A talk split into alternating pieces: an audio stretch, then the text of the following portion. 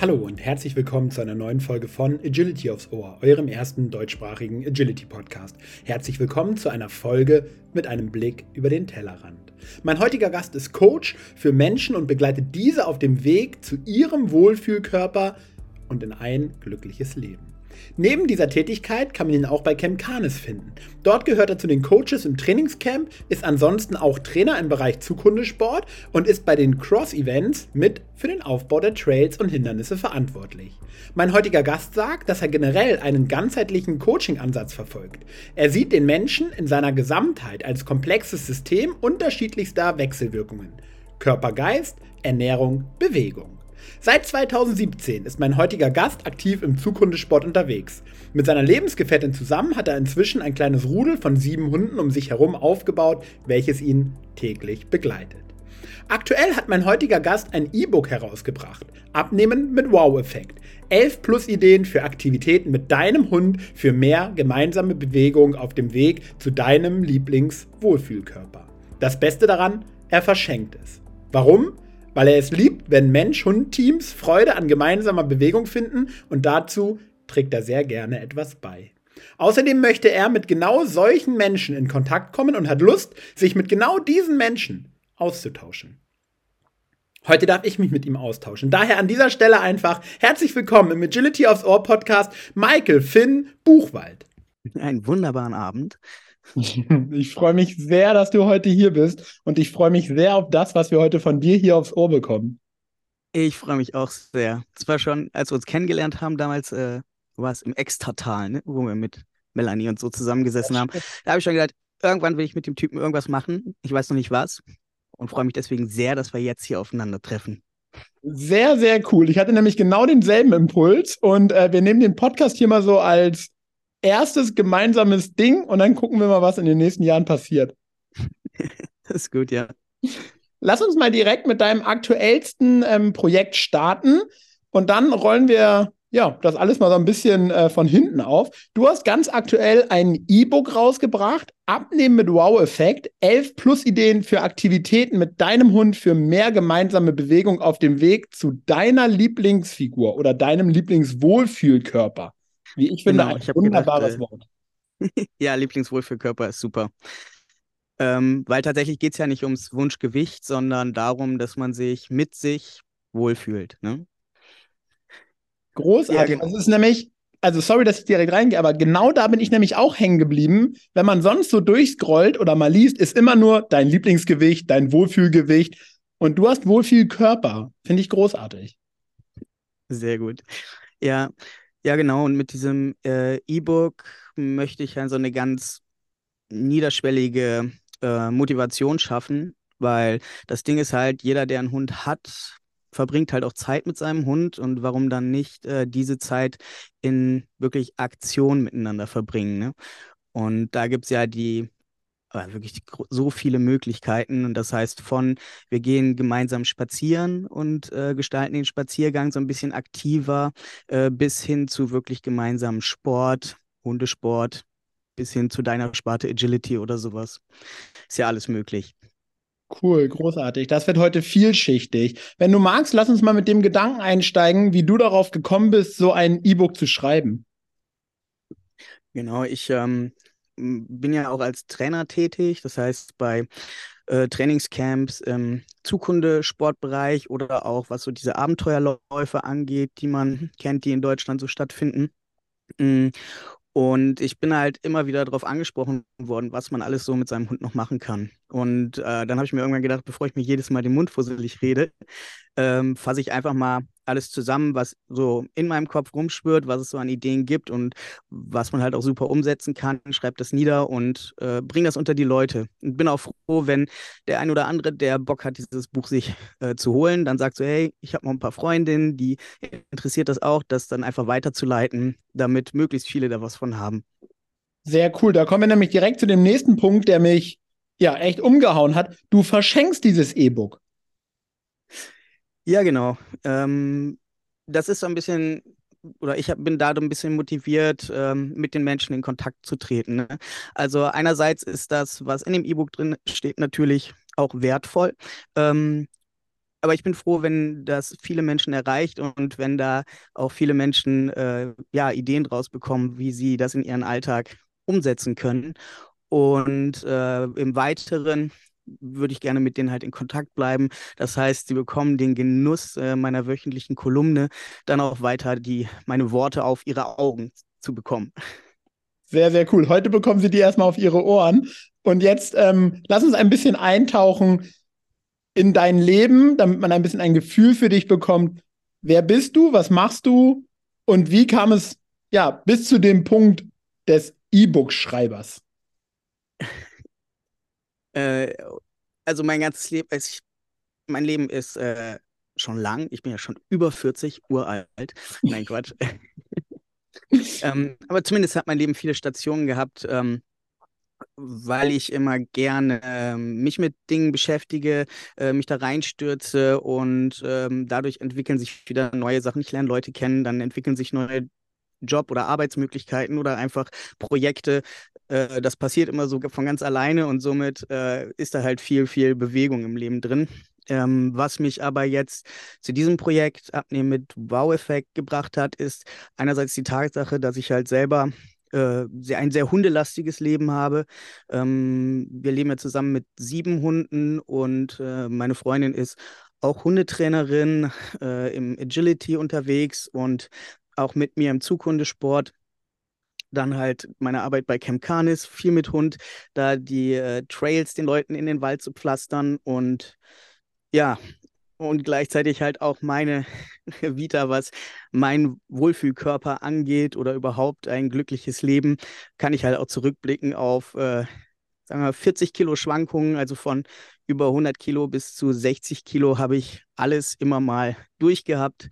Bedeutet, äh, ich habe wirklich auch alles an Diäten in meinem Leben probiert, von keine Ahnung, HCG-Diät, Marker-Diät, frisst die Hälfte, Low Carb, No Carb, Paleo, whatever oder Kohlsuppendiät, all den Kram, all das gemacht und ja, das klappt. Ne? Also ich habe immer abgenommen, aber ich habe danach halt auch immer wieder zugenommen, was ähm, mich während dieser Phase sehr belastet hat, weil ich dachte so, okay, ich bin zu blöd, ich bin undiszipliniert oder so, was ich aber nie war, denn ich habe ja immer abgenommen. Ich habe halt nachher den äh, Übertrag in meinen Alltag nicht geschafft. Ne? Und ähm, das hat mir dann irgendwann gezeigt, okay, ich scheine nicht zu, für mich zu dick zu sein, weil äh, ich nicht mit den Sachen umgehen kann, sondern weil bei mir halt die Ursache so ein bisschen anders liegt wie bei vielen anderen Menschen. Ne? Also dieses emotionale Essen, der emotionale Hunger, ähm, gerade was so den Umgang mit Gefühlen angeht, vielleicht auch Traurigkeit, Wut, Angst äh, oder Stress allgemein und das Ganze halt übers Essen zu lösen. Und ja, das hat mich jetzt, wo ich äh, glücklich mein Leben bestreiten darf, dazu gebracht, dass ich so eine Mission oder meine Vision daran sehe, dass möglichst viele Menschen durch mehr Wissen und auch die Möglichkeit, das mit Leichtigkeit in ihrem Alltag umzusetzen, äh, die Chance bekommen, glücklich im Wohlfühlkörper leben zu dürfen.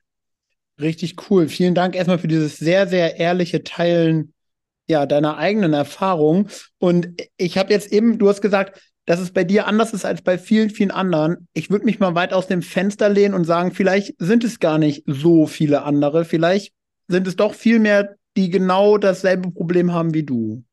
Oder wie du es hattest. Ja, das kann gut sein.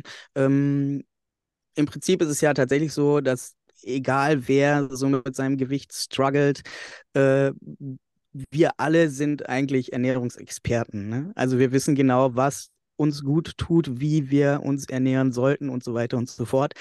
Mm, aber vom Wissenskönig oder der Wissenskönigin wieder zum Umsetzungsmeister ist meist ja schon nochmal so ein Schritt, der schwierig ist. Und dann natürlich auch in äh, Situationen, die ja, uns stressen, die anstrengend für uns sind, wo wir vielleicht gar nie gelernt haben, anders mit umzugehen. Ne? Und ähm, also gerade wenn es so mit dem Umgang um Emotionen geht, ist es ja bei vielen so, dass man nie gelernt hat, mit Emotionen umzugehen und dass eher so Gefühle unterdrückt werden. Ne? Ich, da gibt es so eine schöne Metapher, die ich mal gehört habe und die finde ich wirklich hervorragend, um das mal zu verdeutlichen. Wenn man so sagt, so Emotionen, also man steht zum Beispiel in einem Pool aus Wasser und eine jede Emotion, die man unterdrückt, die man nicht wahrhaben möchte, die man nicht leben möchte, ist so ein mit Luft gefüllter Luftballon und den versucht man unter Wasser zu halten. Und je mehr das wird, derer, die man halt nicht äh, ausleben möchte oder zulassen möchte, umso mehr wird es halt anstrengend, all diese Luftballons unter der Wasseroberfläche zu halten. Ne? Und das verbraucht so viel Energie, so viel Energie, die wir sonst halt in, in andere Sachen stecken könnten, in Dinge, die uns glücklich machen oder Energie in Familie, Job, Selbsterfüllung und so weiter. Und wenn man halt irgendwann lernt, damit umzugehen und zu sagen, okay, ich kann jetzt Stück für Stück diese Balance loslassen und wegtreiben lassen, wie viel mehr Frieden und halt freie Energie hat man dann, ne? Ey, was für ein cooles Bild, das gefällt mir total. Und damit sind wir im Prinzip auch schon an dem Punkt, warum ich dich eingeladen habe. Wir erleben im Hundesport häufig, und da habe ich mich mit anderen Trainern auch ausgetauscht und die erleben es genauso wie ich, dass die Menschen immer wieder an den Punkt kommen, dass sie sagen, ah Mist, ey, irgendwie bin ich hier der limitierende Faktor. Mein Körper kommt hier nicht mehr mit. Und dann haben wir uns kennengelernt und deine ersten zwei Sätze waren irgendwie, ja, ich sehe das so als komplexes System und ganzheitlich und damit hattest du mich schon. Und deswegen lass uns da gerne mal eintauchen. Was heißt das für dich? Dieses Gesamtheit oder diesen Menschen auch in seinen Wechselwirkungen zu sehen und zu begleiten? Genau, also gerade in, in, in meinem ähm, Bereich jetzt, also im Bereich des äh, Abnehmens oder des Schaffens des Wohlfühlkörpers, sage ich immer, dass es halt ähm, so auf vier Seilen, so vier Säulen fußt, dass man halt die, die man auch nicht klar voneinander trennen kann, was sich alles so miteinander bedingt. Das ist einerseits halt der Umgang mit dem Mindset, das heißt einmal so äh, unseren Einstellungen uns selbst gegenüber der Welt und dem Alltag. Andererseits natürlich auch Bewegung. Also das heißt, äh, dabei ja auch unterschiedlich. Also einerseits zum Sport, Hundesport oder Sport, andererseits aber auch einfach, wie gehe ich mit meinem Körper im Alltag um. Ähm, wenn man da sich jetzt den Need-Wert anschaut, ähm, Need-Wert ist eine Abkürzung, heißt Non-Exercise Activated Thermogenesis, wenn ich das richtig ausspreche. Ich ich bin jedes Mal nicht sicher. Ähm, und bedeutet halt jegliche Bewegung außerhalb sportlicher Tätigkeit, ähm, um das zu verdeutlichen. Also zum Beispiel, wenn ich am Schreibtisch sitze und meine Arbeit mache, wackel ich da mit dem Fuß oder äh, wackel ich mit dem Stuhl hin und her.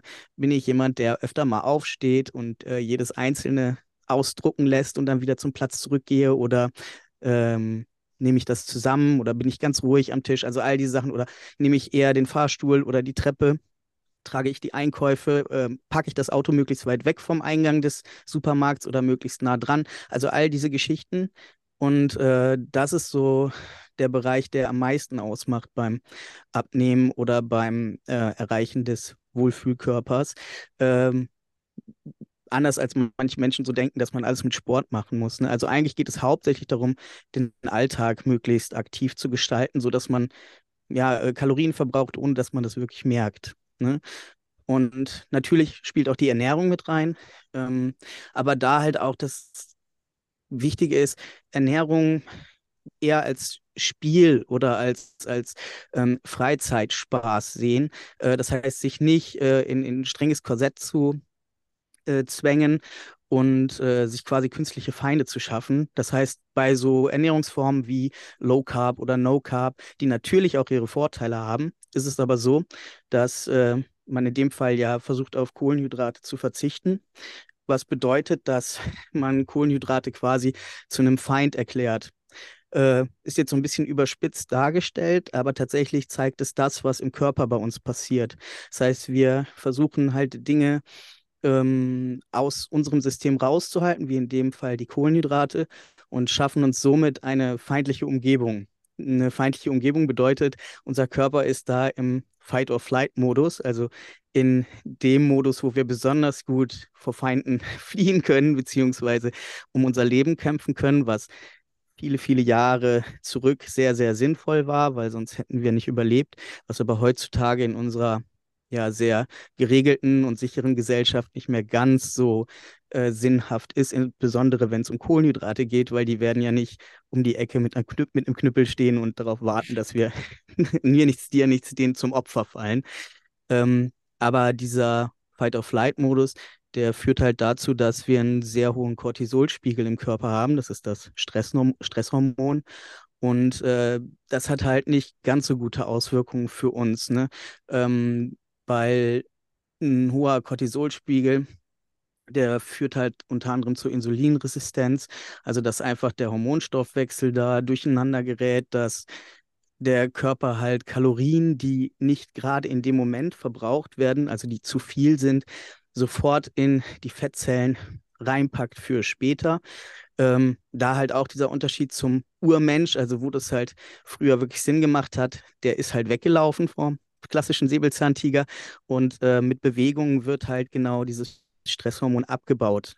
So, und wir haben halt heute meist Stress mit Dingen, die uns nicht halt direkt das Leben trachten. Das heißt, wir hauen davor nicht ab, sondern sitzen das aus und können halt somit den Stress nicht abbauen und ja, äh, leiden dann halt quasi an den Auswirkungen, die das haben kann. Krass. Ein bisschen wie bei Hunden, die ja auch Stress über Bewegung abbauen können. Ja, genau. Also das ist halt tatsächlich so, dass äh, ein hoher Cortisolspiegel idealerweise über Bewegung abgebaut werden kann. Deswegen, also gerade sei es Sport oder halt auch einfach das äh, mal eine Runde gehen. Ne? Einfach mal eine Runde gehen hilft schon enorm, um den Cortisolspiegel runterzuholen. Deswegen fühlt man sich wahrscheinlich immer so gut, wenn man Gassi gehen war, nachdem man Stress hatte. 100 Pro. 100 Pro. Und Krass, natürlich, was habe ich äh, da für eine wissenschaftliche Erklärung? Danke. Sehr gerne. Sehr gerne. Ja, und dann kommen wir direkt zur äh, letzten Säule auch. Und das ist halt so Erholung und Entspannung. Mm, das heißt einfach generell die Reduktion von Stress, was ja für jeden individuell was anderes ist. Ne? Also der eine fühlt sich gestresst durch viele Aufgaben oder eine, eine belebte Umgebung. Der nächste sagt, ich kann nur im Familientrubel gut sein, wenn ich wenig um mich herum habe, fühle ich mich gestresst, weil dann fehlen mir die Eindrücke. Also ne, das ist ganz individuell, aber da geht es einfach darum, halt äh, zu schauen, was, was stresst einen und wie kann man ja das halt ein bisschen anders organisieren. Und äh, aber auch zum Beispiel eine gute Schlafqualität ist super wichtig. Einerseits für den Fettstoffwechsel und das Erreichen des Wohlfühlkörpers, andererseits aber überhaupt für die Tagesenergie und für die Energie, die man hat, halt um all die Dinge zu tun, die man gerne machen möchte oder die Aufgaben, die wichtig zu erledigen sind. Und da kann man halt super auch rangehen ähm, über das Werkzeug der Meditation oder Trancearbeit witzig. Ich habe das, also all die Sachen, die du gerade beschreibst, habe ich eher immer so in die Ecke fürs Emotionale und fürs Mentale gepackt. Und jetzt sagst du, dass all diese Dinge dann auch unserem Körper gut tun. Ja, auf jeden Fall. Also im Prinzip ist es ja, was den Körper angeht, also wir sind ja nun mal einfach ganzheitlich zu sehen. Also man kann das nicht voneinander trennen. Und das Ding ist halt, dass ähm, es gibt ja so ein, sagen wir so, so ein Basiskreislauf, der unser Leben bestimmt. Und der Basiskreislauf ist, wir haben einen Gedanken, und dieser Gedanke löst Gefühle aus. Wir bewerten diese Gefühle und daraus entsteht eine Handlung oder eine Nichthandlung. Aus Angst vielleicht lässt man etwas. Und durch diese Handlung, durch die Erfahrung, die man macht, das bestätigt dann meist unsere Vermutung der Welt oder zeigt uns eine andere äh, oder zeigt uns eine andere Vermutung aus und daraus entstehen wieder Gedanken. Und das ist halt so ein Kreislauf. Und äh, den ist es super, dass es den gibt und einerseits ist es schrecklich, dass es den gibt. Denn äh, wenn man dies unbewusst im Kreis laufen lässt, können halt einfach sich Dinge festigen, die nicht dienlich für ein glückliches Leben sind. Andererseits, wenn man weiß, dass es diesen Kreislauf gibt und dass man an jedem Punkt eingreifen kann und Dinge ändern kann, kann man genau über dass sich immer im Kreis laufende Ding es schaffen, dass man ein glückliches Leben hat mit Dingen, die man mag, äh, indem man seinen Fokus auf die Sachen legt, die einem dienlich sind und ja, so Stück für Stück halt sich das Leben baut, was man haben möchte. Würdest du diesen Kreislauf auch aufs Hundetraining übertragen? Ich habe sofort diese Brücke gerade in meinem Kopf geschlagen und habe mir überlegt, dass Training ja im Prinzip auch genau dieser Kreislauf ist und es kann so oder so verlaufen. Mhm. Also ich weiß nicht genau, wie ich ähm, die einzelnen Gefühle, also ob ich das eins zu eins auf den Hund übertragen könnte. Da zweifle ich ein bisschen. Aber was äh, beim Hund ja auf jeden Fall ist, dass er je nach Rasse und je nach Typ, äh, aber meist halt sehr sensibel und äh, auf den Punkt darauf reagieren kann, wie es dem Menschen geht. Von daher denke ich, dass das da auf jeden Fall auch viel mit zu tun hat, wenn man den Hund quasi sieht als ja, nicht abhängig, aber vom, vom Zustand her ähm, abhängig von dem geistigen oder emotionalen Zustand des Menschen, ja. Merkst du das an deinen Hunden? Also spiegeln sie dir wieder, wie du gerade drauf bist? Total. Total. Und da habe ich halt auch nette Hunde und Arschlöcherhunde, je nachdem, was gerade ist. Also tatsächlich, es gibt bei mir, also ich habe Hunde, die überhaupt, also die merken total, wenn es mir scheiße geht und die sind da nicht nett und unterstützend und sonst was, sondern genau dann zeigen die mir die Mittelkralle und machen erst recht, was sie wollen. Ich mir denke so, boah, ihr seid so scheiße, ne? ja. Sorry, aber, dass ich lache, aber genau so sind meine auch. Ja, wo du ja, denkst, Hammer, ein bisschen Rücksicht und mal ein bisschen Empathie wird euch nicht schlecht Genau, stehen, genau. Alter, echt, ey. Ja, aber andererseits halt auch, ähm, und da sehe ich einfach Typenunterschiede bei den Hunden, wenn ich zum Beispiel traurig bin und ähm, diese Traurigkeit auch auslebe, weil ich mehr und mehr gelernt habe, dass es halt Sinn macht, ähm, die Gefühle da sein lassen zu dürfen, weil sie danach gehen können, anstatt sie zu unterdrücken und sich davon verfolgt zu fühlen. Nein, also wenn ich dann halt mal traurig bin, äh, gibt es halt auch den einen oder anderen Hund, der das merkt und dann Nähe sucht. Äh, quasi so dieses trösten. Andererseits aber auch Hunde, die sagen, Alter, jetzt ist der schwach, da habe ich keinen Bock drauf, ich gehe. Ne? Mhm.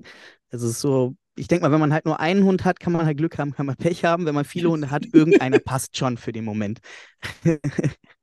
Krass, bin ich voll bei dir. Um, und auf der anderen Seite denke ich immer, wie spannend, weil man in genau all diesen Momenten ja dann die Charakterzüge von den Hunden kennenlernt. Ja, genau. genau. Und das, aber das Witzige ist, dass es, ähm, dass ich finde, vom normalen Tagesgeschäft kann man da nicht unbedingt ähm, drauf schließen, wie der Hund dann mhm. ist. Also ich habe mhm. zum Beispiel meine absolute Lieblingshündin, die Flabbis und Boxermix, super geiler Clown. Also die ist mein Canides Antidepressivum. Ne? Die ist, wenn ich sie angucke, wenn ich da, die, ich bin dann immer wieder glücklich oder gut drauf, äh, weil die einfach so ist, wie sie ist. Und die ist super geil. Die äh, ich mache mit der echt gerne Sachen, aber bei der auch, wenn ich draußen unterwegs bin und meine Hunde können halt immer freilaufen, weil wir das, weil, weil das für mich ein wichtiger Wert ist, dass äh, das gut funktioniert. Und die ist echt so, wenn ich sch schwach bin oder traurig oder schlecht drauf, die scheißt auf mich. Wirklich, wo ich denke so, boah, du bist so kacke, ne? äh, aber ansonsten ist die nicht so. Aber so in dem Moment, so dieses, nö, wieso hören, nö, dann laufe ich jetzt echt recht dahin und dann mache ich das und dann pff, guck doch mal, wie du drauf bist, als wenn du das jetzt durchsetzen würdest. Ja. Ja, top. Ich glaube, ich habe äh, Flabbers besten Freund hier, den Weekend. Der ist nämlich eins zu eins genauso. ich glaube, er wartet manchmal nur auf diese Momente, ja, um einfach wieder seinen Moment erleben zu können. Cool. Wenn du magst, nimm uns ein bisschen mit in deine ähm, Hundetrainertätigkeit rein. Ähm, in welchem Bereich bist du als Trainer unterwegs? Du hast eben schon äh, angedeutet im Zughundesport. Genau, also ich habe die Hundetrainerausbildung ähm, bei Canis gemacht ähm, und auch den Abschluss, habe aber nie im Verhaltensbereich angefangen zu arbeiten, weil ähm, ich tatsächlich mehr Bock auf den Sportbereich hatte in der Profession. Ähm, und bin da halt im, im Zukunftssport unterwegs. Also ich habe vor, ich weiß jetzt gar nicht mehr, wann das war, sechs, sieben, sechs Jahren oder so, angefangen mit, mit Zukundesport, als ich meinen Herder zu mir geholt habe, mein Hollandser Herder. Ähm, und äh, habe dann relativ schnell gemerkt, dass Laufen, äh, ich bin ein Witz für ihn, wenn ich laufe. und äh, habe dann angefangen halt mit ähm, Dog-Scooter und Bike-Earring und das macht uns beiden richtig viel Spaß. Und dann sind halt noch die ein oder anderen Hunde dazugekommen, die das auch gut und gerne machen. Äh, so ein Hund wie Flabbes, die macht halt super gerne mit mir diese Abenteuerläufe, wobei seitdem ich jetzt im Team von Camp Canis bin, bin ich auch nicht mehr aktiv dabei. Jetzt heißt das, die Zeiten sind irgendwie dann auch rum, aber sie darf immer mit aufbauen. Ähm, ja, dementsprechend, also gerade Trainingscamps in, in, in dem Bereich, was Zukundesport angeht, äh, Canicross, Dogscooter, äh, Bikeuring, äh, aber auch Mindset-Arbeit, also alles, was rund ums Training ist, ähm, was den Menschen angeht. Cool, jetzt hast du eben ganz am Anfang was gesagt, was ich echt spannend finde, dass du nie in diesen Verhaltensbereich reingegangen bist, sondern direkt in den Sportbereich. Ich bin ja auch ein reiner, ja, Sporthundetrainer. Ähm, wie würdest, also hast du ein Wort dafür? Was ist man dann? Ist man noch Hundetrainer? Weil immer, wenn man sagt, man ist Hundetrainer, dann kommen die direkt mit, ah ja, super. Und dann denke ich mal so, nee, nee, nee, nee, nee, nee, nee, ganz falsche Richtung. Ähm, ja, so rein von der Definition ist man ja Hundetrainer, aber es ist halt nicht der Verhaltensbereich. Und dementsprechend ist es einfach eine andere Geschichte. Also äh, im, im Sportbereich ist es ja trotzdem der Hund als Hund mit dabei. Also zumindest wenn du ein Sporthundetrainer oder im Hundesport ein Trainer bist, der den Hund als Sportgerät siehst, bist du halt äh, in meiner Welt überhaupt nicht richtig mit dem, was du tust. Ähm, aber da gehe ich bei dir davon aus, dass du ähnlich denkst. Ich denke, mm, da denken wir sehr ähnlich. Ja, sehr gut. Aber das hätte ich jetzt auch nicht anders vermutet. ähm, von daher, nee, ich glaube, es ist halt einfach, dieser Verhaltensbereich ist halt einfach nochmal eine, eine, eine Geschichte, die super wichtig ist. Ähm, aber ich bin, also ich bin Kind von zwei Lehrern und ähm, habe als ich dann die Hundetrainerausbildung gemacht habe, gemerkt, dass es ganz schnell auch in diese Richtung geht. Also, dass viele, viele Verhaltensproblematiken ganz ähnliche Ursachen haben und man sich ganz viel den Mund fusselig redet mit den gleichen Geschichten. Und ähm, ich bin dann von so Dingen schnell gelangweilt. Und es gibt Menschen, die können das sehr gut, ähm, da positiv immer wieder neu und sehr geduldig mit den Menschen arbeiten. Und es ist sehr wichtig, dass es so Menschen gibt, aber da gehöre ich halt nicht zu. Krass, wir sind uns äh, wahrscheinlich ähnlicher, als wir bisher gedacht haben. Jetzt hast du eben aber was Spannendes gesagt. Du hast gesagt, der Hund ist für dich kein Sportgerät. Und lass uns da mal rein, weil das finde ich so, so, so wichtig. Was ist der Hund für dich in dem Kontext Sport? Äh, der Hund ist für mich definitiv halt ein, ein Trainings- und Sportpartner. Also klar haben wir unterschiedliche äh, Kompetenzbereiche oder, oder Entscheidungsbereiche. Ne? Also da sehe ich definitiv, das ist kein partnerliches Dasein, sondern es ist ja schon so, dass ich Sachen entscheide, was wir tun, wie wir tun und so weiter, ähm, wie wir es tun. Aber äh, es, das ist natürlich dann auch die mh, hm, Aufgabe, die ich habe, halt einfach zu schauen, dass das, was ich entscheide, was für Sportarten, wie wir das machen, wie wir das Training gestalten, in welcher Intensität und so weiter und so fort, dass ich das halt pro Hund mache. Also dementsprechend schaue, ich habe jetzt Bock auf Zukundesport, habe ich einen Hund, der sagt, also wie zum Beispiel die Flabbes, ne? wenn ich mit der wirklich normales Carnicross auf einem äh, Wettkampf machen wollen würde, die wird mir halt echt die Mittelkralle zeigen und sagen, so, ich habe da keinen Bock drauf. Die wird das dann machen, aber sie hätte keinen Spaß. So, und dann halt einfach zu schauen, was gibt es für Möglichkeiten, äh, dass beide daran Spaß haben. Wie in dem Sinne halt, mit Flabis kann ich halt gut Canis oder Tafanta oder ja, Strongdog dann eher nicht. Also Canis oder Tafanta so Geschichten machen, weil die Bock hat an dem gemeinsamen äh, Hindernisse bewältigen, gemeinsam Aufgaben schaffen und zwischendurch auch eine Runde laufen, aber nicht halt laufen und ziehen, bis wir durchs Ziel laufen.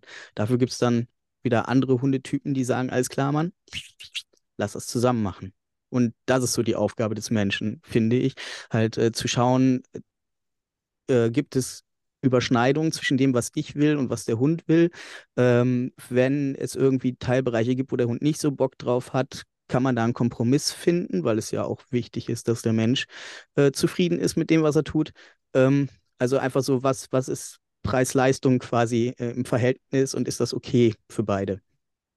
Es gefällt mir total, was du sagst. Finde ich richtig gut. Was sind deiner Meinung nach die Indikatoren, woran ich feststellen kann, ob mein Hund an einer Sache Spaß hat oder nicht? Hm, also währenddessen sicherlich, äh, ob der Hund bei der Sache ist. Wobei ich da immer sage, wenn man Sachen auftrainiert, da, also am Anfang kann man keine, nicht wirklich Rückschlüsse darauf ziehen, ähm, ob der Hund das da wirklich Bock drauf hat oder nicht. Also da kann ich jetzt nur den Zughundebereich ähm, anbringen. Und da ist es halt oft so, dass wir rückgemeldet bekommen, dass der ein oder andere Hund bei der Zugarbeit halt anfängt, äh, ähm, jagdlich interessiert zu sein oder zu schnüffeln, markieren, irgendwie so Geschichten. Und da ist es oft so, dass der Hund noch nicht verstanden hat, äh, was jetzt, wann es um Sport oder Arbeit geht und wann der Freizeitbereich ist, was aber halt grundlegend daran liegt, dass der Mensch verpasst hat, klare Zeichen und Rituale einzuarbeiten, die dem Hund schwarz-weiß ganz einfach und leicht verständlich signalisieren, was der Mensch gerade will.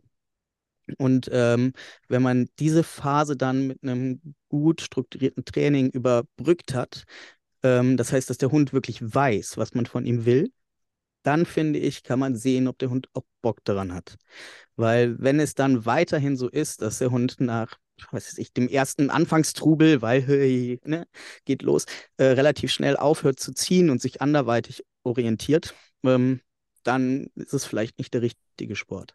Und ich denke, das ist in anderen Sportarten sehr wahrscheinlich ähnlich. Also zu schauen, dass der Hund weiß, was man von ihm will. Und wenn er weiß, was man von ihm will und er hat da keinen Bock, dann gibt es noch so viele andere Sachen, die man machen kann. Oder man holt sich mehr Hunde. Das geht auch. Krass, ich finde das super spannend, ähm, was du sagst. Und wir driften jetzt ein bisschen ab, aber darum ging es schon so oft hier in diesem Podcast. Ist es nicht aber so, dass wenn ich über diesen Punkt hinweg gegangen bin, weil ich mir erstmal verständlich machen muss, was er tun soll, muss, darf, kann, wie auch immer, dass er dann schon durch die im besten Fall viele positive Verstärkung in Anführungsstrichen abhängig davon ist und dann gar nicht mehr frei entscheidet? Mm, so wie du es sagst, kam bei mir jetzt gerade so auf, ist es denn dann schlimm? Also wenn es dem Hund, also ja. ich gehe jetzt nicht aus von ähm, Objekt hochgepeitschten Triebassis, ja. sondern tatsächlich von Hunden, denen auf einer energetisch okay, nicht den Körper versauenden Ebene ähm, gezeigt wurde, was man miteinander machen kann. Und sie ver verknüpfen das mit vielen positiven Erlebnissen und der Mensch hat Spaß und ich habe Spaß als Hund, wenn der Mensch Spaß hat und ich bin auch als Hund gut dabei, mich zu bewegen. Also das tut dem Hund ja auch gut, also warum nicht? Ähm, aber wenn es in Richtung geht mit, ähm, ich baller den Hund so hoch, dass er die ganze Zeit sowieso nur noch geifernd vor mir sitzt und völlig gaga in der Birne ist, ja, dann ist es scheiße. Was für eine krasse Gegenfrage von dir. Ist es dann schlimm? Krass. Finde ich richtig gut. Finde ich richtig gut. Und was Hatten sagst du dazu? Nicht. Ja, finde ich super. Ähm, für mich ist das halt so ein, so ein wirklich seit, seit vielen, vielen, vielen, vielen Folgen eine offene Frage, die wir immer mal wieder mit reinnehmen, so mit den unterschiedlichsten Gästen, wo wir das Gefühl haben, dass es passt. Und ähm, jetzt brauche ich erstmal wieder ein paar Wochen, um das zu verarbeiten. Na, also für mich steckt da halt viel mehr dahinter, weil wir ja, also wir machen aus meiner Sicht erstmal etwas, woran wir Spaß haben. Mhm der Hund kommt zu uns, er zieht bei uns ein und im ersten Schritt lernt er etwas kennen, woran wir Spaß haben. Im besten Fall, genau wie du sagst, entwickelt er durch unseren Spaß auch Spaß. Mhm. Aber für mich ist halt wirklich dann immer diese Frage, und das können wir natürlich nicht fragen, aber wenn wir ihn gefragt hätten, hätte er sich von Anfang an, ohne von uns dahingehend positiv verstärkt zu werden, auch dafür entschieden? Oder wäre er schon von Anfang an wo ganz anders abgebogen? Hm, ja, aber dafür müsste er wissen, was es alles gibt und es alles ausprobieren dürfen. Ja. Weil ich sehe das da tatsächlich so ähnlich wie bei auch mit Kindern. Also ich habe selber keine Kinder, ähm, aber genau da, dass so dieses, die Eltern bieten idealerweise den Kindern diverse Beschäftigungsmöglichkeiten an, sei es musizieren oder sportlich betätigen oder whatever. Und äh, dann ist es ja auch da wichtig, halt erstmal in Aktion zu kommen und im Laufe dieser Aktion viele positive Erlebnisse zu haben, um das dann vielleicht zum Hobby werden zu lassen. Und ich denke halt, Kinder, die bei Eltern groß werden, die ähm, selber viel mit Musik zum Beispiel zu tun haben, die kommen halt viel eher selber auch dann mit Musik in Touch und sind da vielleicht dann gut und haben Spaß dran, als halt Kinder, die bei Eltern leben, die mit Musik nichts am, am, am Hut haben, aber sehr, sehr viel äh, mit dem Körper, also Bewegung oder sowas. Ne? Also ich glaube, das ist immer so, dass wenn Wesen, die erstmal abhängig sind, wie jetzt Kinder oder durchgängig abhängig sind, haben halt natürlich den Entscheidungsrahmen, der ihnen gegeben wird innerhalb des Systems, wo sie reinkommen. Und da kann man halt Glück oder Pech haben. Aber ich finde es jetzt nicht schlimm, dass es Unterschied, also dass es ähm, die ein oder andere Profession ist. Äh, eher blöd wäre es, wenn man irgendwo reinkommt, wo man so gar nichts machen darf. Ja, bin ich voll bei dir. Und jetzt, jetzt pass auf, jetzt mache ich eine richtig gute Überleitung. Deswegen ist Camp Canis so gut, denn dort gibt es ja während eines Laufes verschiedene Aufgabenbereiche, sodass der Hund in einem Lauf ausprobieren kann, was ihm Spaß bringt. Ja, genau. Und du bist einer dieser Menschen, der das aufbaut. Was für eine Überleitung. Wahnsinn. Yay. Ja. Wobei es da ja tatsächlich, also bei Camp Canis geht es ja wirklich so um diese, um Team, Teamwork. Ne? Einerseits äh, zwischenartliches Teamwork, also das heißt zwischen Mensch und, und Hund als kleine Einheit und andererseits um das Teamwork zwischen den einzelnen Mensch-Hund-Teams, die in einem Team gemeinsam halt die 15 oder 15 Kilometer da abrocken und dann an den unterschiedlichen Aufgaben ja halt auf die Talente des Hundes oder das, was sie vorher auftrainiert oder äh, selber äh, trainiert haben, zurückgreifen können, sei es halt Geruchsdifferenzierung oder Klettern oder Schwimmen oder ja, mutig sein, äh, also Geschichten. Sehr ja. cool. Und du bist einer von zwei Menschen, der als erstes mit vor Ort ist und all das dann aufbaut. Hm, ja, genau. Also tatsächlich sind Melanie und, und Grille immer vor mir da. Es ist so äh, das Hauptteam vom, vom Aufbau mit. Äh, Melanie Knies ist ja die äh, Chefin des Ganzen und äh, Grille ist auch von Anfang an mit dabei, der der Mensch, der halt im Vorfeld auch durch die Wälder stapft und schaut, wo man denn am besten äh, den Trail hinlegen kann. Und ähm, ich komme dann halt später dazu und baue mit Grille zusammen dann die ganzen Hindernisse in den Wald. Warum machst du das? Was fasziniert dich an dieser Aufgabe? Ich äh, darf mit Matsch spielen und mache Menschen glücklich und Hunde. ähm, ich mag es einfach auch zwischendurch gerne mit den Händen zu arbeiten. Also ich habe schon viele Sachen in meinem Leben so gemacht und eine Zeit lang habe ich halt auch Hochseilgärten gebaut, ähm, nachdem ich ganz lange als Trainer in solchen gearbeitet habe. Äh, und das hat mir immer sehr viel Spaß gemacht, außer die Tatsache, dass Hochseilgärten immer im Winter gebaut werden, weil die dann im Sommer fertig sein müssen. Äh, ähm, und ich habe aber halt irgendwann gemerkt, dass so ein rein körperlicher Hauptjob ähm, vielleicht jetzt noch für mich zu machen wäre, aber dass in der Profession irgendwann Alter, ein, ein alter Körper oder ein nicht mehr so äh, agiler Körper halt ein Defizit sind. Und ähm, da ich auch gerne mit dem Kopf arbeite und mit Menschen, habe ich mich dann halt umorientiert, fand das aber immer sehr schade, dass äh, so dieses Handwerkliche und, und was anfassen, was schaffen, was ein Ergebnis wirklich sehen und anfassen können, äh, dass das irgendwie so gefehlt hat. Und äh, war deswegen sehr froh, dass jetzt als die Pandemie war, ähm, hatte ich mich bei, bei der Melanie gemeldet und habe halt gefragt, ob die noch äh, int oder Interesse haben, dass ich da helfen kann. Und der meinte, ja, wenn wir uns verstehen, dann können wir das gerne machen. Wir haben uns getroffen, wir haben uns verstanden und ich bin jetzt mit dabei und bin sehr froh, das machen zu können, weil das halt echt geil, das macht Spaß und äh, es ist halt so cool, weil das nochmal das vereint. Ne? Also einerseits so meine Coach-Tätigkeit und dieses äh, Menschen wachsen lassen und äh, Menschen dabei zu begleiten, wie sie wachsen und sich ihr Leben halt noch schöner und größer und bunter bauen. Und das Ganze dann noch in Verbindung mit äh, Handarbeit, äh, Dreck, Holz, whatever. Und die glücklichen Gesichter der Menschen, die dann durch, äh, und der Hunde auch, die durch das Ziel laufen, nachdem sie da die Kilometer geschafft haben. Total geil. Glaube ich sofort. Wenn du magst, nimm uns da mal gerne ein bisschen mit rein noch. Woran merkst du in diesen Läufen, dass die wachsen? das ist ganz oft so, dass Menschen vor dem Start äh, viele Sorgen haben.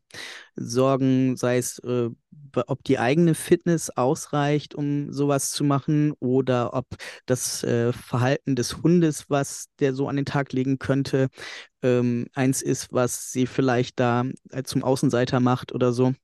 Also einfach, es gibt immer ganz oft viele Gedanken, kann das gut gehen, wenn das und das passiert und so weiter. Und äh, oder auch Menschen, die viele Jahre sich nicht trauen, sich anzumelden, weil sie vielleicht Angst haben, dass sie das körperlich nicht schaffen oder ähnliches. Und äh, das ist so schön, wenn Menschen dann halt so über ihren Schatten springen und sich dort anmelden. Denn bei uns ist es ja so, dass man noch niemals rennen können muss. Wir bei uns kann ja sogar im, mit Wanderstiefeln und in Schrittgeschwindigkeit der Parcours gemacht werden. Ähm, also einfach, es geht einfach darum, einmal über seinen Schatten zu springen und zu sagen, ich mache das. Und es gab bisher noch nicht einen Menschen, der da nicht strahlend rausgekommen ist und gesagt hat, ich habe bei der einen oder anderen Sache Dinge von mir erfahren und was ich leisten kann, was ich schaffen kann und was ich überhaupt kann, äh, das hätte ich vorher nicht gedacht. Und das ist super. Und das gleiche mit dem Hund. Also gerade bei Hunden, die ähm, ja nicht ganz so selbstbewusst sind, ähm, ist es faszinierend, wie die manchmal, äh, wenn sie dann mit Hilfe des Menschen das ein oder andere Hindernis geschafft haben, wie sie nachher, weil man sieht das von der, vom Körper, ne? Also dieses mit Spannung, der Körper, Rute hoch, Ohren nach vorne, wie ein Grinsen noch am Gesicht, äh, dann da rauskommen und man sieht genau, dass sie denken so, yeah, Mensch, das haben wir richtig geil gemacht. Sehr cool. Gefällt mir sehr, wie du das beschreibst. Wenn du selber mit deinen Hunden unterwegs bist, was ist das, was dich selbst so an dem Zughundesport fasziniert, dass du jetzt über all die Jahre als aktiver Sportler dabei geblieben bist? Ah, der Zughundesport, äh, also wenn man dann tatsächlich äh, mit dem Bike oder mit dem Scooter unterwegs ist, ist natürlich auch geil, weil es um Geschwindigkeit geht. Also ich finde es geil, weil es schnell ist. Und ähm, weil das auch so ein bisschen, also es gibt immer irgendwelche Stellen des Tracks, wo auch ein bisschen Angst mit dabei ist. Ne? Und ja, also tatsächlich, weil es kann ja jedes Mal was passieren. Und äh, das dann so zu schaffen, und ja, dieses, dieses Spiel mit der Angst, ohne dass wirklich was passieren kann. Also natürlich kann man sich was brechen und so, aber das passiert ja meistens nicht. Äh, mhm. und aber das, dieses Gefühl ist einfach super geil. Und genau das gleiche mit dem Hund. Also zum Beispiel, wenn ich Lobo angucke, meinen Herder äh, oder auch die Hounds, wenn nach so einem Lauf, ne, dieser Hund, der sieht einfach nur grundzufrieden aus. Also klar, dem hängt die Zunge sonst wo, aber man sieht dem an, dass er sagt so, Alter, es war so geil, machen wir morgen weiter. zwei Sachen dazu. Ich durfte gerade einen äh, richtig coolen Satz lesen. 95 Prozent aller Ängste, die wir in unserem Kopf haben, erleben wir real niemals. Fand ich eine krasse mhm. Zahl. Ja, aber das ist halt äh, der Mensch. Ne? Also man kann sich drüber lustig machen. Andererseits ist es tatsächlich so, dass wir heutzutage nur existieren, weil wir so sind. Ähm, es ist einfach vom evolutionären her wichtig gewesen, immer, äh, dass uns ja, negative Sachen oder, oder Gefahren viel schneller auffallen als äh, glückliches Grinse, happy rumsein, äh, rumstehen oder sowas. Weil äh, uns, unsere Vergangenheit, also wenn man halt wirklich jetzt viele, viele Jahre zurückgeht, es war halt einfach äh, so, dass man schnell sterben konnte durch irgendwelche Sachen. Und äh, von daher war es halt wichtig. Ähm, ich weiß gar nicht mehr, wie das, ich glaube, negative Dinge werden von uns sechs bis sieben Mal stärker wahrgenommen als positive äh, und abgespeichert. Bedeutet, ähm, um eine, um, um eine positive äh, nee, Quatsch, um eine negative Erfahrung halt auszumerzen, müssten wir im Prinzip sechs bis sieben positive haben. Ähm, außer wir wissen, dass wir das so, so ticken und ähm, gehen damit bewusst um. Aber das war halt einfach ganz, ganz lange ein evolutionärer Vorteil. Und nur die, die überlebt haben, konnten sich fortpflanzen. Und deswegen sind das unsere Vorfahren geworden. Krass, du sagst immer wieder so viele Sachen, dass wir schon wieder abbiegen könnten. Aber ich muss jetzt erstmal bei dem Gedanken von eben bleiben. Du hast nämlich eben noch gesagt, dass du am Ende von dem Lauf deinen Hund anguckst und du siehst, dass er zufrieden ist. Und auch das hatten wir schon ein paar Mal hier im Podcast. Warum glaubst du, dass die gerade im Zughundesport so zufrieden sind, diese Hunde? Hm, ich glaube, da kann ich jetzt ganz, also ganz platt biologisch oder körperlich antworten. Also das geht ja im Prinzip ja um das zugeballert werden von Neurotransmittern. Also der Hund hat halt ein körpereigenes Drogenlabor, was beim Zughundesport voll ballert und deswegen ist er glücklich, wenn er das gemacht hat. Ja. Ganz ohne Romantik. Und ja, aber bin ich voll bei dir. Jetzt hast du auch mehrere Hunde. Ich habe auch mehrere Hunde. Und ähm, ich fahre sehr, sehr viel mit meinen Hunden frei Fahrrad und habe dann alle dabei. Und ich habe für mich ein bisschen das Gefühl, und auch das hatten wir schon ein paar Mal hier im Podcast, gemeinsames Laufen verbindet. Würdest du mir da zustimmen? Absolut.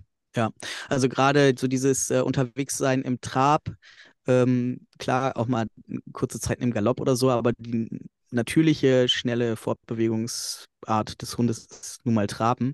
Und ich glaube, das zeigt, äh, wenn man in der Gruppe unterwegs ist, ist das nochmal so ein bisschen das Normale, wie halt auch ein Rudel sein Territorium ablaufen würde. Ne? Und das macht man halt da mit den Hunden dann zusammen. So, ich mag alles, was du sagst. Ich habe es jetzt schon so oft gesagt, aber es gefällt mir. Würdest du, oder andersrum gefragt, weil auch das immer wieder Thema ist, Agility-Sportler haben in der Regel auch mehrere Hunde und dann macht man auch noch die Sachen mit mehreren Hunden gemeinsam. Wo sagst du, bleibt dann in dieser Gemeinschaft der einzelne Hund? Ich glaube, so in einer, in einer Gruppe, die auch zusammen lebt, ähm, finden sich jede einzelne Persönlichkeit findet meist den Platz, also in meiner Welt habe ich das Gefühl, dass jede einzelne äh, Persönlichkeit den äh, Platz findet, der, wo er sich wohlfühlt, wo er seine, das ausleben kann, was ihm vielleicht wichtig ist oder angelegt ist. Äh, das heißt, ich glaube, dass es so dieses normale Gruppenzusammensein ist äh, für das soziale Wesen Hund super genial.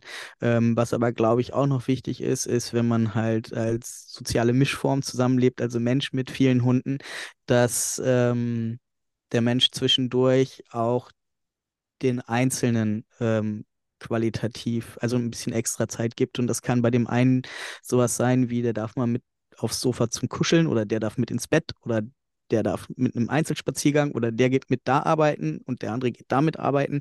Also das ist ja wurscht, was es genau ist, aber dass halt äh, so das Einzelindividuum auch zwischendurch gesehen wird. Ähm, ich glaube, das ist so the icing on the cake, also die Sahne auf dem Kuchen, ähm, was aber ich glaube ich nicht ein, ein regelmäßiges Muss ist, wenn die Gruppe cool funktioniert. Ja, krass, bin ich wieder voll bei dir. Also, ja, ich glaube auch, dass wirklich der Schlüssel zum Erfolg ist, dass die Gruppe in sich cool ist. Ja, genau. Und da finde ich es auch, also da habe ich früher anders gedacht, äh, aber heute mit mehr Jahren Hundegruppen Erfahrung oder persönliches eigene größere Hundegruppe haben, ähm, ist es auch in Ordnung, wenn man mal einen Hund hat, der zeigt, dass er nicht so zufrieden ist in dieser Gruppe, ähm, wenn man für den ein anderes Zuhause sucht. Also das habe ich tatsächlich einmal gemacht ähm, mit einem Hund, den ich als Erwachsenenhund zu mir genommen hatte. Das war mein erster Hound, den hatte ich von einer Mascherin übernommen und äh, da bekam ich am Anfang leider nicht so ehrlich erzählt, was der alles so für Macken hat und der war halt immer sehr, sehr gestresst und je mehr Hunde, desto gestresster.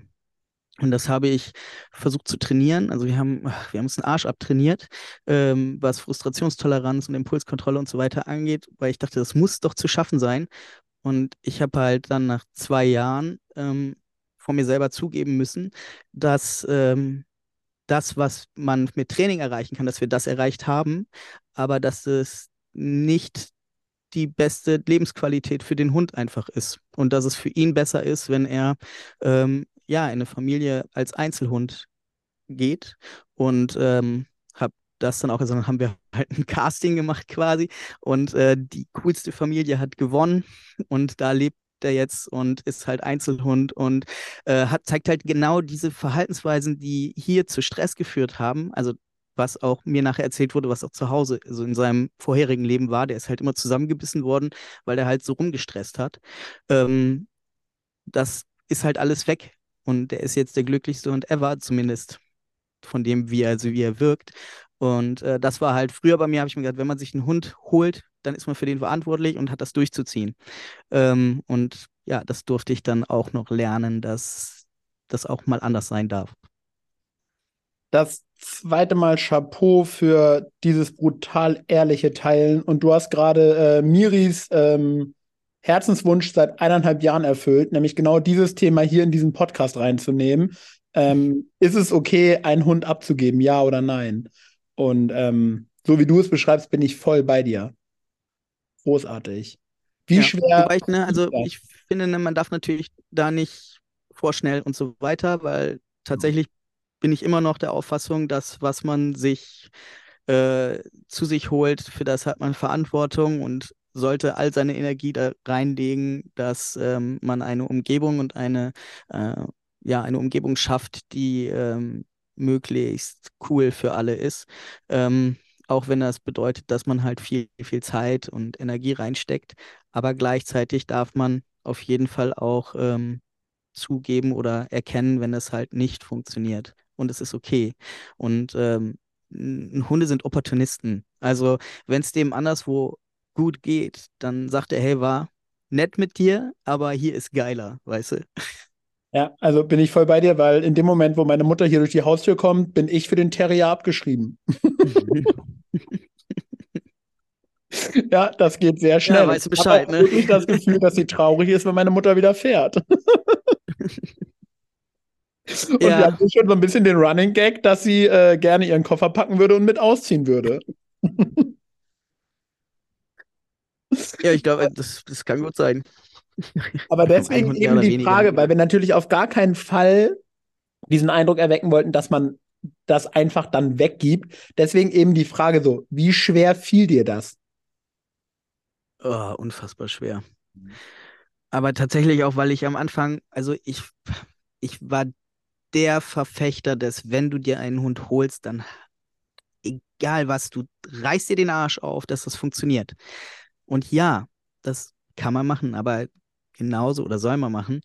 Aber es gibt halt einfach Dinge, die kann man nicht trainieren. Da kann man den Alltag nicht noch anders organisieren. Oder nur zur so, dass die Lebensqualität halt reduziert ist zu einem anderen Setting.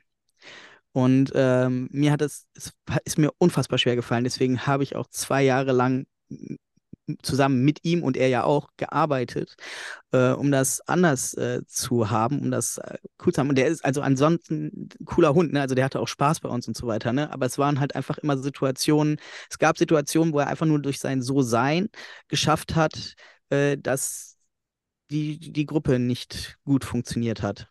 Und ähm, ja, deswegen, also die, tatsächlich dieses drüber nachdenken, gebe ich ihn ab oder suche ich eine andere Familie für ihn. Das hat, das so wirklich richtig war das bestimmt ein Jahr oder sowas.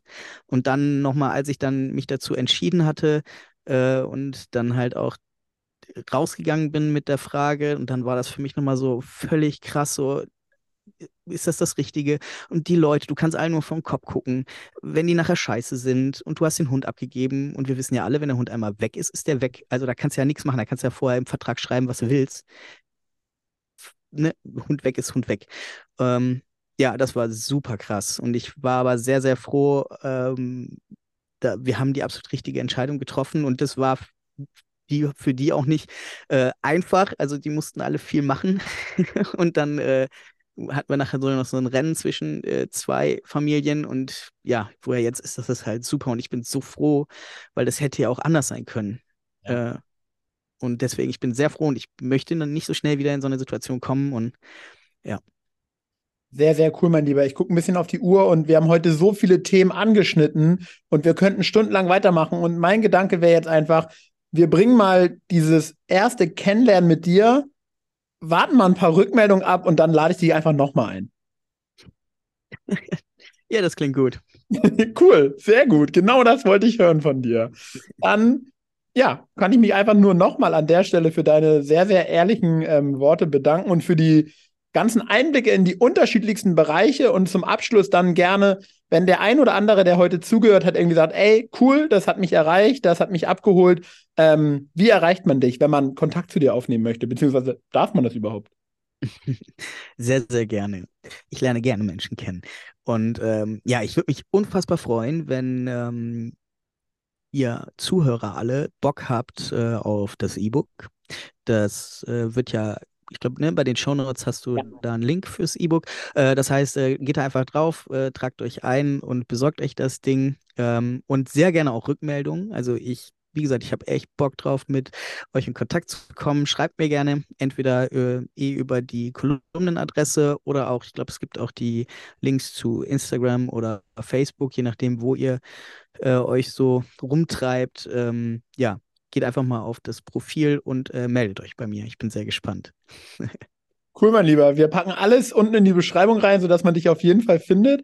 Nochmal vielen, vielen Dank für heute und ich bin mir sehr, sehr sicher, dass wir uns hier nochmal wieder hören. Sehr cool. Ja, ich würde mich sehr freuen. Es war ein wunderbarer Abend mit dir, mein Lieber. Kann ich nur so zurückgeben. In dem Sinne, dir noch einen schönen Abend, liebe Grüße äh, zu Hause und ähm, bis zum nächsten Mal.